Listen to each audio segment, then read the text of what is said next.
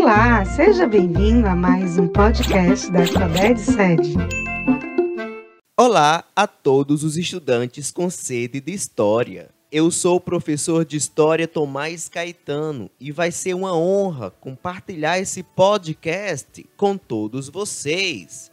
A aula de hoje será sobre a Segunda Guerra Mundial, com o título da aula sendo Derrotando Hitler, a Segunda Guerra Mundial e o fim do Terceiro Reich.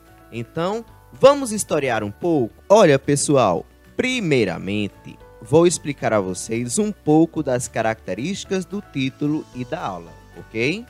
Bom, qual o significado do título Derrotando Hitler? Na verdade, a Segunda Guerra Mundial delimita de uma forma bastante visível as fronteiras entre agressores e defensores, entre aqueles que se encontravam impulsionados pela barbárie e o outro lado que irá procurar firmar uma posição contra essa agressão. A nossa leitura histórica não pode ser interpretada como romance, ao construir uma visão heróica entre os países que atuaram contra Hitler, mas sim ao entendermos que as diferenças entre as nações foram postas de lado para alcançar um ideal comum, já que a derrota do Terceiro Reich, que seria o sonho de um império alemão nazista desejado por Hitler, pode ser entendido de uma forma mais concreta como a vitória da humanidade. Para compreendermos o início da Segunda Guerra Mundial, devemos visualizar os seus antecedentes mais relevantes, que podem ser analisados por nós como um pontapé do projeto expansionista alemão, que foram as invasões ocorridas entre os anos de 1936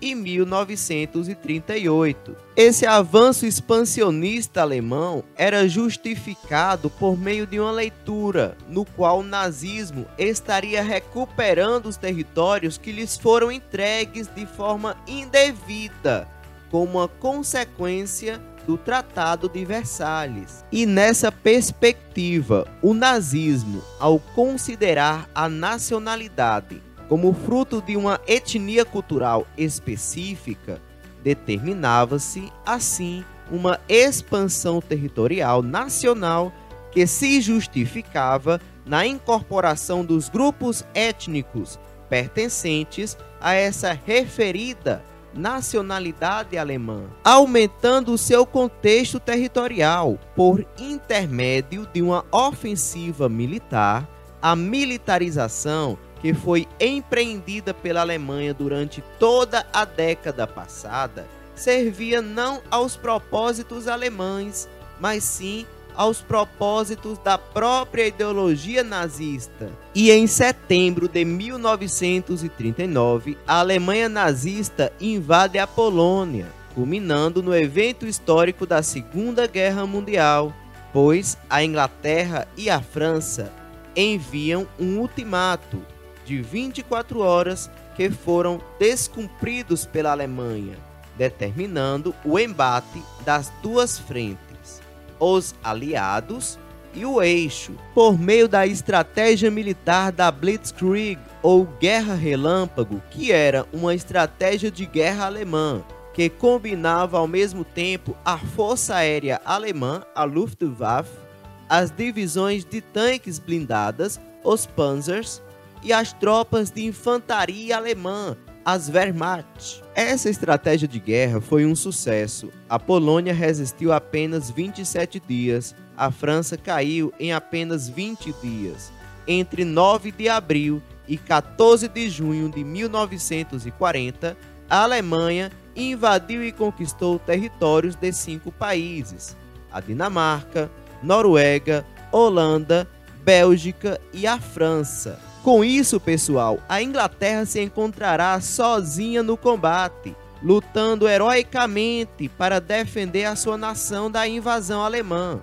A Inglaterra sofreu muito com os bombardeios aéreos da Luftwaffe, porém, a Força Aérea Real Inglesa resistiu aos combates, freando o avanço alemão, que reorientou a sua frente de combate para o Oriente a partir de 1941, com a chamada Operação Barbarossa, ao deslocar 3 milhões de soldados e milhares de equipamentos bélicos para a fronteira soviética com a intenção de invadi-la. No mesmo ano, os japoneses lançam um bombardeio à base naval americana de Pearl Harbor, levando os Estados Unidos a entrarem definitivamente na guerra, configurando um novo sistema de aliança entre os aliados, com a presença dos Estados Unidos, União Soviética e Inglaterra, e o eixo com a composição da Alemanha,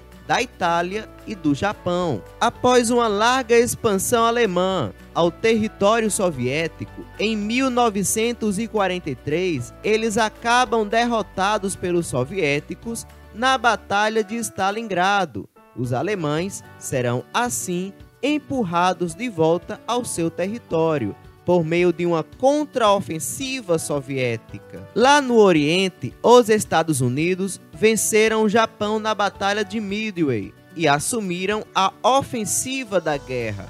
Parte das tropas anglo-americanas seguiu na contraofensiva asiática, enquanto a outra seguirá para o norte da África, onde vencem os nazistas, reassumindo o controle do Mediterrâneo. Em 4 de junho de 1944, os aliados vão abrir a terceira frente de guerra contra os nazistas.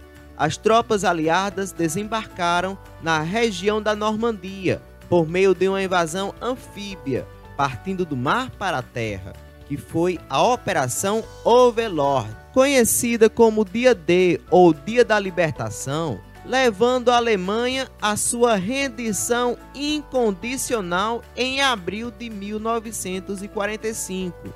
Em conjunto com os soviéticos, Hitler havia se suicidado em seu bunker secreto. No Oriente, o Japão seguia resistindo ao avanço norte-americano, para apressar a rendição dos japoneses e demonstrar para o mundo seu potencial bélico, os Estados Unidos lançaram duas bombas atômicas no Japão. Com o final da Segunda Guerra Mundial, temos a exposição dos horrores dos campos de concentração nazistas e da barbaridade que significou esse conflito para a história da humanidade. Bom, pessoal, esse foi mais um podcast de história sobre o contexto da Segunda Guerra Mundial. Espero que tenham gostado do podcast. Um forte abraço a todos e fui!